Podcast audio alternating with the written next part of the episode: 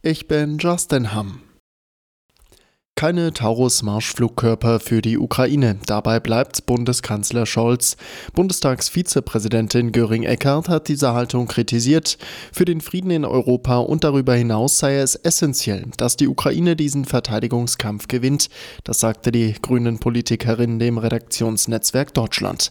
Scholz befürchtet, dass Deutschland aktiv in den Krieg verwickelt werden könnte. Derzeit ist er in Paris, wo zahlreiche Staats- und Regierungschefs zu einer Hilfskonferenz für die Ukraine zusammen zusammengekommen sind. Ein historischer Tag. So hat Schwedens Ministerpräsident Kristersson darauf reagiert, dass der Weg seines Landes in die NATO nun endgültig frei ist. Nach der Türkei beendete auch Ungarn seine Blockade zur Erweiterung des Militärbündnisses. Auch NATO-Generalsekretär Stoltenberg hieß das Votum im ungarischen Parlament willkommen. Schwedens Mitgliedschaft werde uns alle stärker und sicherer machen, schrieb er bei X.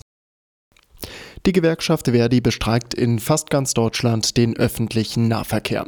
Sie fordert bessere Arbeitsbedingungen in der Branche, auch wegen des Fachkräftemangels. Für Freitag ist der Hauptstreiktag geplant.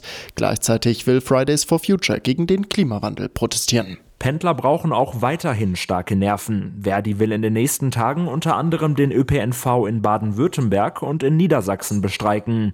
Zum Freitag, dem Hauptstreiktag, hat Verdi dann fast bundesweite Aktionen und Streiks geplant. Abgesehen von Bayern, denn hier laufen aktuell keine Tarifverhandlungen. Felix Feldmann, Nachrichtenredaktion.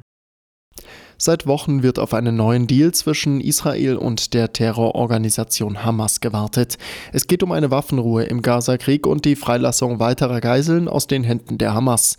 US-Präsident Biden hat sich nun optimistisch gezeigt. Wir seien nah dran, aber noch nicht am Ziel, sagte er in New York.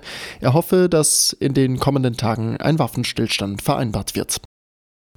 Er zählte zu den prägenden Theatermachern auf deutschsprachigen Bühnen. Der Intendant der Berliner Volksbühne René Polish ist tot.